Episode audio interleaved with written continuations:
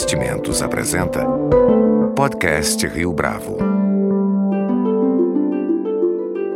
Conheça o Portfólio Rio Bravo, uma carteira de investimentos só sua, só na Rio Bravo. Para informações, entre em contato via investimentos@riobravo.com.br ou 3509-6620. Este é o podcast Rio Bravo, eu sou Fábio Cardoso. Os cursos abertos massivos online, ou MOOCs, representam uma nova fronteira na área de ensino no Brasil e no mundo. Por aqui, uma das iniciativas que mais tem atraído estudantes profissionais do mercado de trabalho e empresas é a do Veduca, que desde 2011 tem sido uma das principais referências nessa área no país. Para falar a respeito do Veduca e do negócio dos MOOCs, nosso entrevistado de hoje no podcast Rio Bravo é Marcelo Meilahovic, o CEO da empresa. Marcelo, é um prazer tê-lo conosco aqui no podcast Rio Bravo. Um prazer estar com vocês. Muito obrigado aí pelo convite. Para a gente começar, quando o Veduca surgiu, a formatação dos cursos no estilo MOOC ainda era uma espécie de novidade, Sim. principalmente no Brasil. Né? De lá para cá, essa modalidade de curso se tornou mais presente no tocante à oferta. Legal. Como é que vocês perceberam essa mudança? Vocês, de alguma forma, se beneficiaram dessa expansão? Legal, Uma excelente pergunta. Acho que quando a gente começou em 2011, né, que a gente teve a ideia original, o que existia muito eram as aulas gravadas, né? Então, as grandes universidades aí, muito nos Estados Unidos, né? MIT, eh, Harvard, Yale, Stanford, já estavam no processo de gravar as suas aulas que foi uma batalha, né? Inclusive, muita gente não queria, mas venceram essa batalha, então eles gravavam a aula e deixavam o professor, deixavam a aula correr normalmente, aquilo ficava uma hora e já era um acesso a uma informação que antes era muito restrita a um grupo pequeno. E quando começou, quando começaram os mocks, né? Era muito isso, eram muitas aulas ainda gravadas, a primeira experiência de tirar da sala de aula esse conhecimento e levar para o vídeo. E aí em 2012, né, com o surgimento dos mocks, o que acho que o pessoal foi entendendo era que era possível desenhar uma aula desde o princípio pensando que esse aluno ia consumir esse conteúdo online. Né? Então aí você começou a mudar os paradigmas de não vou colocar uma aula de uma hora de duração, eu vou quebrar isso em pílulas menores. Né? E na época eram pílulas de 15 minutos, hoje a gente está falando de muito menos. É, a gente pode colocar a aula com elementos gráficos que suportem isso, a gente pode roteirizar essa aula. Então foi uma evolução muito bacana e muito rápida né, de sair desse primeiro momento onde as aulas eram gravadas para aulas feitas para a pessoa consumir na frente de um computador ou de um tablet ou de um celular. Né, e o que a gente tem visto, como você falou, é esse movimento tem acelerado. E principalmente em algumas vertentes. Né? Uma delas é onde as pessoas estão consumindo esse conteúdo. Então, só para te dar alguns números bem interessantes, em 2015 é, e até antes disso, só 20% das pessoas acessavam o Veduca no celular. Esse número ano passado, em 2016, foi 40%, e no que a gente vai do ano de 17, esse número está em 60% já. Então você começa a ver, é, as pessoas estão mudando a forma de consumir esse conteúdo e, obviamente, esse, esse novo, essa nova forma de formatar as aulas com pílulas curtas, com informação mais concisa, está perfeito para o mundo de hoje, né? que é muito mais mobile. Então, eu diria que essa tendência é uma tendência meio natural que a gente tem seguido, em alguns casos liderado. Né? Quando a gente começou, praticamente não existiam os, os mocks no Brasil, a gente foi pioneiro nisso.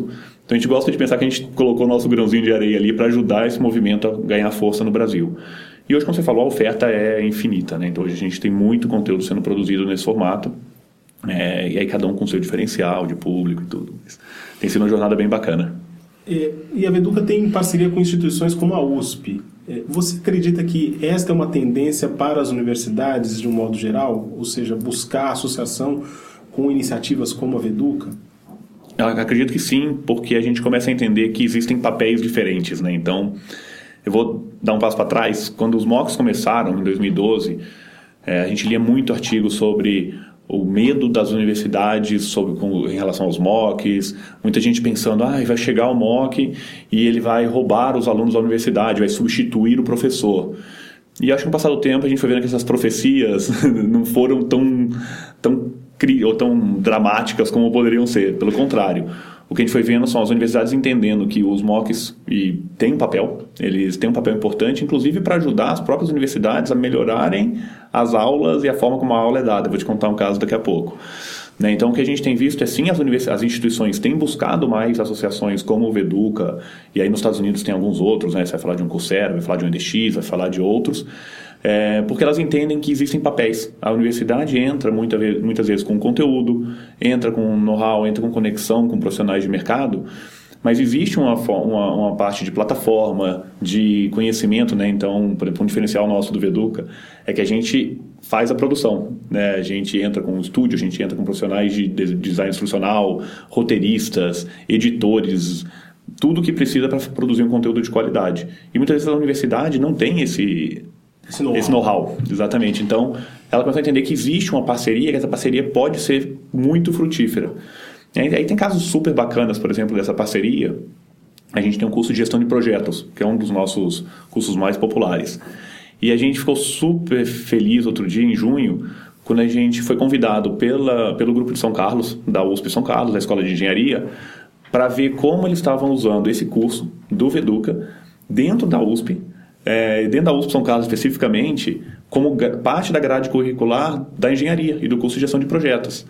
Então a gente ouve o conceito né, sempre de sala de aula invertida, essa coisa teoria, a gente conseguiu ver na prática o que, que é isso, né? E o que, que é a sala de aula invertida? Os alunos, isso, isso. os alunos eles já não têm na sala de aula teoria, né? O, o que, que é a sala de aula normal? Você chegava lá numa sala de aula, o professor escrevia um monte de teoria no quadro, você ficava copiando aquilo o tempo inteiro, depois você ia estudar, fazer um projeto na sua casa. O conceito da sala de aula invertida é: eu vou te dar a teoria antes. E no caso da USP São Carlos, essa teoria é no Veduca.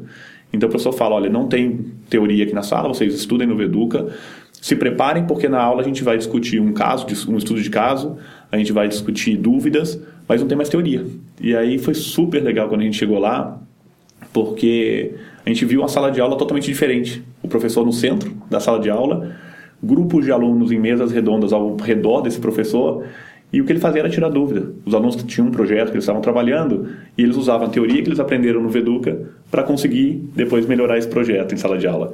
Então imagina o poder que você tem, né? E a universidade começa a entender isso, que o Veduca não substituiu a, a, o, trabalho do professor, pelo contrário, ele melhorou o trabalho desse professor, que agora virou um tutor, virou uma pessoa que realmente agrega valor para aqueles alunos, e versus ficar repetindo, gastando 60, 70% do tempo dele ou dela passando conteúdo, né? Então então a gente começa a ver que sim, as universidades estão procurando cada vez mais essa parceria, os professores estão enxergando valor também nisso, né, como uma forma de levar conhecimento de qualidade. Então a gente está vendo esse movimento aumentando, essa procura aumentando e uma abertura muito maior para sentar e conversar do que a gente tinha, por exemplo, em 2013 ou 2012. Você mencionou agora o curso Gestão de Projetos. Perfeito. Uh, como é que vocês selecionam, como é que vocês definem os cursos que vão fazer parte do catálogo oferecido por vocês? Legal.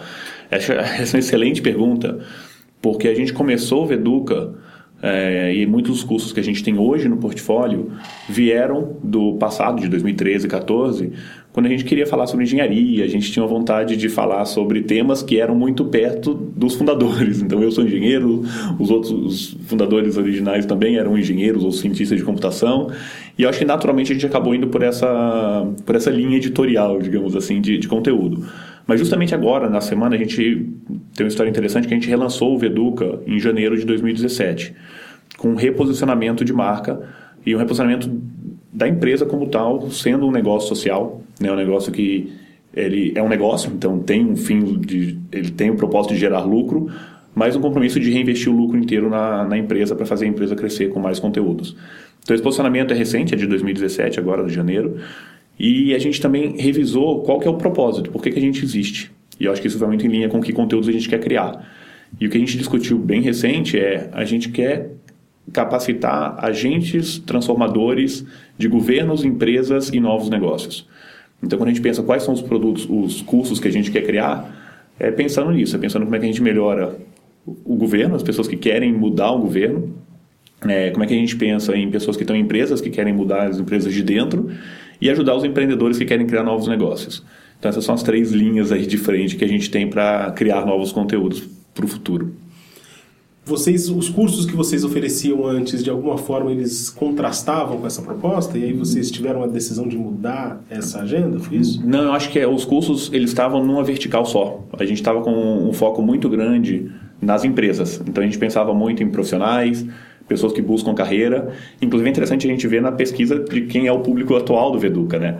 A gente olha quem são as pessoas que entram no Veduca, 70% são pessoas que trabalham. É, muitos deles trabalham e estudam, mas a grande maioria são pessoas que trabalham em empresas. Que já estão no mercado Que já estão no mercado de trabalho, exatamente. É um público mais velho, então na média a gente tem, é, nosso, nosso aluno tem 33 anos, né, um aluno que está distribuído quase que de forma igual entre classe CDE e classe AB, então a gente tem mais ou menos 50% CDE, 50% AB, e é um público muito, é um público estudado, é um público que 20, 23% dos nossos alunos têm pós-graduação, um 30% tem, tem a parte de, de, ensino superior completo e uns 20 e poucos por cento tem, está atualmente estudando. Né? Então, mais de 70% dos nossos alunos têm superior incompleto ou mais né, do que isso. É, então, a gente tinha um recorte muito específico. A gente falava muito de cursos para empresas. E o desafio que a gente se colocou é, se a gente quer realmente transformar o, o Brasil, né, e, e muito da nossa do que a gente gostaria de fazer é isso, é transformar o Brasil pela educação e por esse acesso a conteúdo de qualidade, a gente não pode se limitar somente a empresas, a gente tem que falar com pessoas que querem mudar o governo, com pessoas que querem criar novos negócios também, né? Então acho que é mais ampliar o que a gente tem hoje do que um contraste necessariamente com o que a gente tem. E qual é o feedback que vocês recebem dos estudantes, do público de vocês, sobretudo em, em relação a iniciativas como essa da sala de aula invertida, por exemplo? Perfeito. É, a gente faz, obviamente, muita pesquisa, né? Então, acho que uma das maravilhas dos mocks é que a gente tem acesso a muitos dados. Então, só para te dar um exemplo que foi super legal, a gente recentemente começou uma pesquisa no início do curso. A gente fazer uma pesquisa no final para medir a qualidade e a gente começou a pesquisar os alunos que entram no curso, né? E a gente colocou essa pesquisa em campo há menos de duas semanas, a gente está com 12.500 respostas já. Né? Então, o acesso a dados é fenomenal.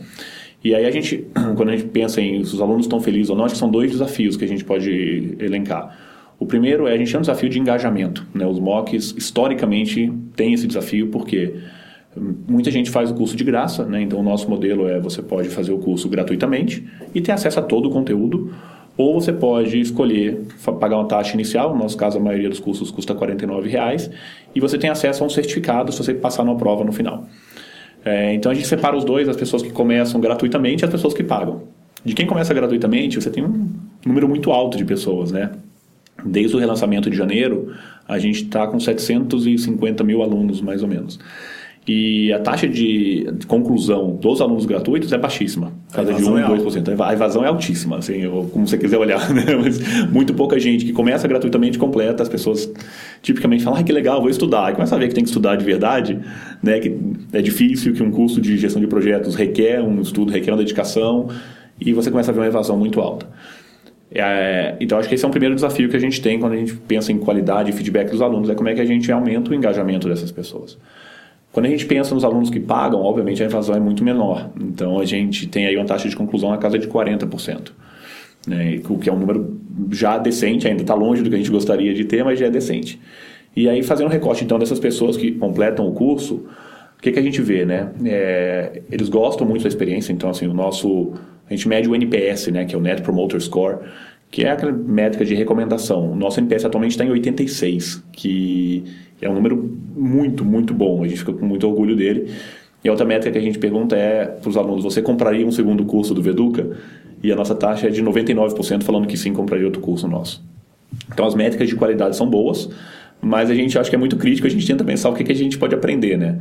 E eu acho que muito do feedback que a gente tem recebido é eu, os alunos buscam vídeos mais curtos, mais dinâmicos, é, cada vez mais, né? Então é impressionante. A gente já tem conteúdos curtos, comparado com aquelas aulas originais, mas os alunos querem mais, eles querem mais dinamismo, querem mais novidade na forma como a gente está levando esse, esse conhecimento.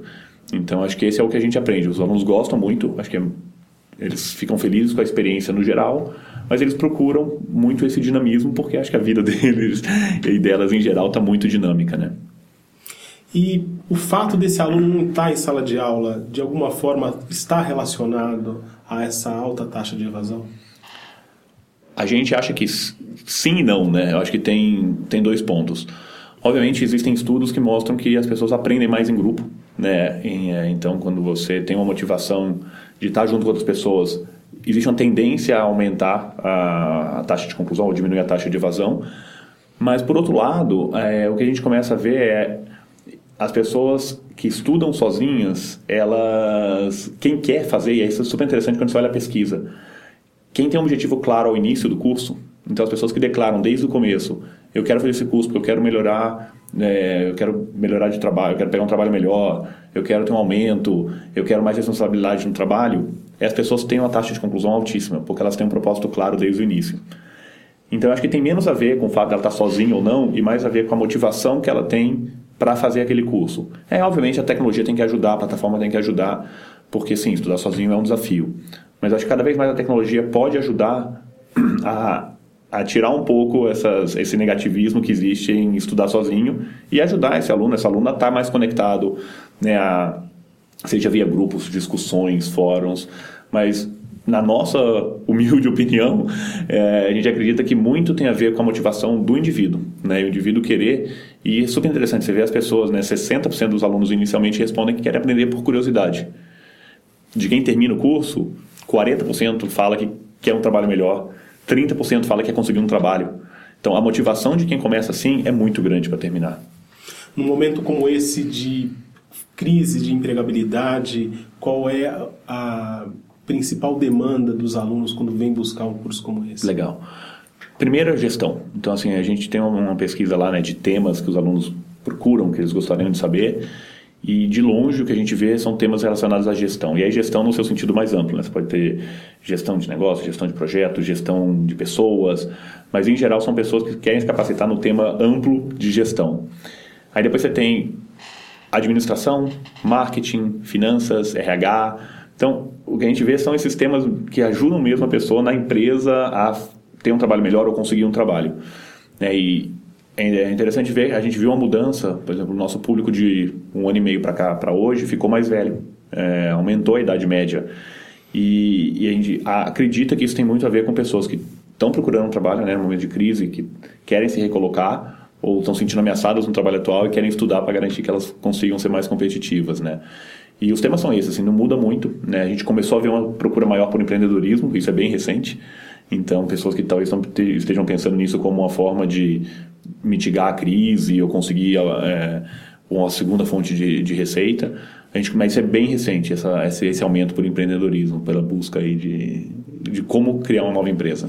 Nesse sentido, a oferta de certificado, que é uma experiência que, que iniciativas como Coursera, isso. fora do Brasil, fazem, uhum. uh, o quanto isso agrega valor à experiência do Veduca, por exemplo? Legal. O, quando a gente fez, obviamente, né, os mocks foram se ajustando né, de modelos e eu acho que todos foram chegando no modelo onde o conteúdo é gratuito, eu acho que isso é parte do propósito de praticamente todas as empresas que estão que estão nesse mundo, nesse, nesse espaço. E, e, mais do que o certificado, acho que a gente está procurando é o que, que, o que, que agrega valor. Né? Hoje a gente trabalha com um certificado, então é um modelo muito parecido com o do Coursera. Mas, obviamente, a gente está hoje, inclusive, a gente estava revisando o projeto de estudar o que mais se considera como valor agregado. Né? Então, você tem desde tutoria até colocação no mercado de trabalho, correção de estudos de caso. Tem N formas de empresas muito bacanas que estão já fazendo algumas coisas para aumentar ainda mais esse valor agregado, né? sempre mantendo, mantendo a essência, a nossa, que é o conteúdo, sim vai estar disponível gratuitamente, porque tem muita gente que não pode pagar e a gente quer dar esse acesso. Né? Então, dado isso, por que, que as pessoas, a gente perguntou, né? a gente pergunta diretamente, por que, que você quer um certificado? E aí é interessante ver a divisão das pessoas, né? Você tem aí uns 20% mais ou menos do nosso público que são estudantes universitários e para eles, para eles e elas o certificado é importante para horas complementares da faculdade, para mostrar, de alguma forma, ajudar na, no currículo da, da faculdade. Os outros 80%, aí a gente divide mais ou menos igual. Né? São pessoas que usam o certificado para conseguir um novo trabalho, então a gente começa a ver nossos, nossos certificados sendo colocados em LinkedIn é, como uma, uma, uma qualificação. É, então, mais ou menos metade das pessoas falam que é para procurar um melhor trabalho, isso o certificado ajuda. E, os, e os, a outra metade são pessoas que buscam certificado por uma mescla entre melhorar o currículo atual, mas sem uma necessidade clara de, de buscar um trabalho, ou satisfação pessoal. Né? O brasileiro gosta muito de certificado. É interessante, mais do que até quando a gente olha a comparação com os Estados Unidos e Europa, o brasileiro gosta do, ainda, busca muito a certificação para comprovar aquele conhecimento. E o mercado é. tem reconhecido isso? Tem, isso é muito gostoso de ver, né? A gente começa a ter organicamente empresas que chegam na gente falando, olha, eu gostaria de levar a certificação Veduca para as minhas empresas. Então a gente tem desde siderúrgica até o pessoal de usina hidrelétrica, é, bancos, que chegam e falam, olha, eu tenho um curso de engenharia econômica que eu queria levar para o pessoal de finanças, eu tenho um curso de fundamento de administração que eu quero levar aqui dentro, eu tenho um curso de gestão de projetos e alguns outros. E, e foi interessante, porque não foi algo desenhado, mas é algo que vem pelo reconhecimento. E aí outro dia a gente olhou na nossa base, a gente começou a filtrar as pessoas de empresas que entram no Veduca para estudar, mesmo sem uma, um acordo formal com a empresa. E aí você vê lá empresas de seguros, outro dia tinha uma que tinha 15 funcionários fazendo cursos no Veduca. Né? E sem, sem que o RH tivesse entrado em contato com a gente, foi algo muito orgânico da própria empresa. Então a gente começa a ver sim esse movimento de das empresas reconhecerem que aquele certificado tem valor. É, e acho que é nosso trabalho manter isso. Né? Então o que, que a gente faz pensando em novos currículos, em, sobre novos conteúdos? A gente vai sim atrás de trazer sempre estudos de caso, trazer essa conexão com o mercado, de garantir que essa, a gente está ajudando a, a, esses agentes transformadores que a gente chama a mudar as empresas, a ter empresas melhores ou a construir seus negócios. Né? Então, sim, tem esse trabalho de aproximação com o mercado. A gente acha que é super importante, sem perder o que a gente acredita que é a formação um pouco mais acadêmica. Né? Então, é, é, sempre um pé na, na, na, instituição de ensino. Então, como você falou, a USP, ou a gente está conversando agora com professores da Unicamp, a gente fala com outras instituições de ensino no Brasil. Manter o pé lá, mas sempre com a conexão com o mercado também. Porque a gente acredita que é aí onde a gente consegue fazer a diferença. Agora, Marcelo, uma vez que os cursos são gratuitos, como é que esse modelo de negócio se sustenta? Acho que é uma excelente pergunta, né? E tem sido o desafio dos MOOCs praticamente desde o começo. E o que a gente tem visto é um modelo onde a gente tem um grande número de alunos que entram e buscam os cursos, os conteúdos gratuitos. E o que a gente tem é uma taxa de conversão de alguns alunos, né, desses que, que entram gratuitamente, que terminam optando pela opção certificada. Né? No nosso caso, para dar alguns números e aterrizar, desde janeiro para cá, desde o relançamento, a gente tem 750 mil alunos mais ou menos. E nossa taxa de conversão está na casa dos 3%. Né? Então, se a gente fizer uma conta burra aí, a gente está falando de mais ou menos 25 mil alunos que optaram pela opção certificado, né? e desses, uns 40% completam e têm o certificado até o final. E o modelo se baseia muito em dois pilares. Um, essa conversão natural, né, que vem dos alunos. Então, a gente tem que garantir que a nossa estrutura de custo e os novos cursos, eles caibam dentro dessa taxa de conversão. E, obviamente, a gente vai trabalhar para aumentar, para melhorar, para aumentar a quantidade de cursos que os alunos compram na média, mas esse é um, é um grande pilar de sustentação desse modelo.